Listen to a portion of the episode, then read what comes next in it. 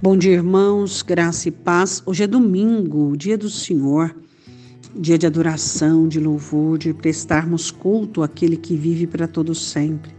O salmista diz que fica bem aos santos o louvor, e nós amamos a casa do Senhor, amamos a comunhão com os nossos irmãos, não é mesmo?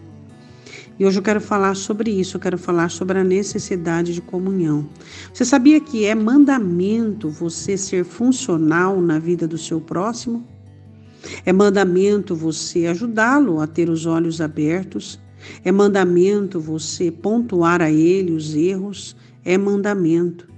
A própria Escritura diz: exortai-vos no tempo que se chama hoje, para que vós não endureçais pelo engano do pecado.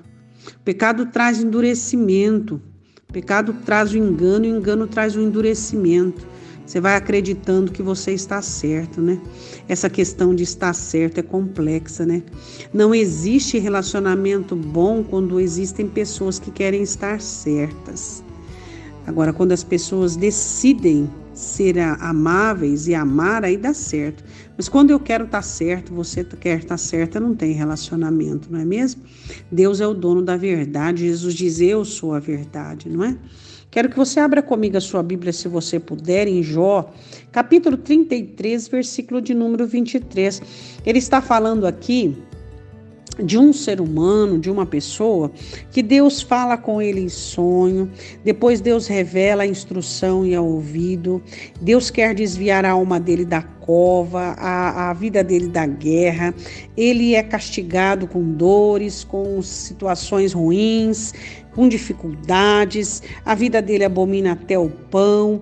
Mas aí a palavra do Senhor diz no versículo 23: Se com ele, pois, houver um mensageiro, vírgula, um intérprete, um entre milhares, já diz que é raro, para declarar ele a, a sua retidão, ao homem a sua retidão, ou seja, dirigi-lo naquilo que é certo, declarar e dizer isso aqui está certo, isso é o correto e não o que você está fazendo.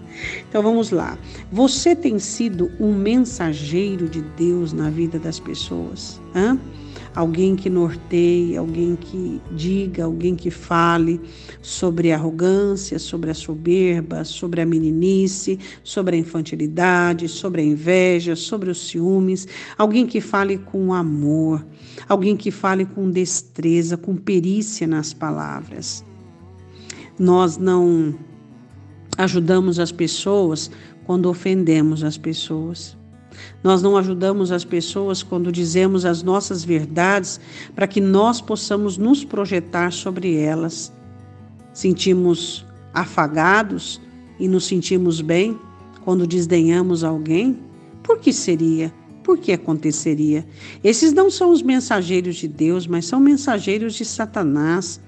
Aqueles que ofendem as pessoas mostrando os defeitos. Você mostra a solução e a saída. Você mostra o amor de Deus. Você dá a direção ao perdido, estende a mão ao caído, dá consolo àquele que chora. Nós somos intérpretes, ou seja, quem é o intérprete? É aquele que traduz a vida, é aquele que mostra de que maneira dá certo, de que maneira funciona, sem acusação, sem condenação e sem crítica. Não existe crítica construtiva, porque quem critica nunca construiu nada. Se você conhece uma pessoa crítica, saiba, essa pessoa nunca construiu nada.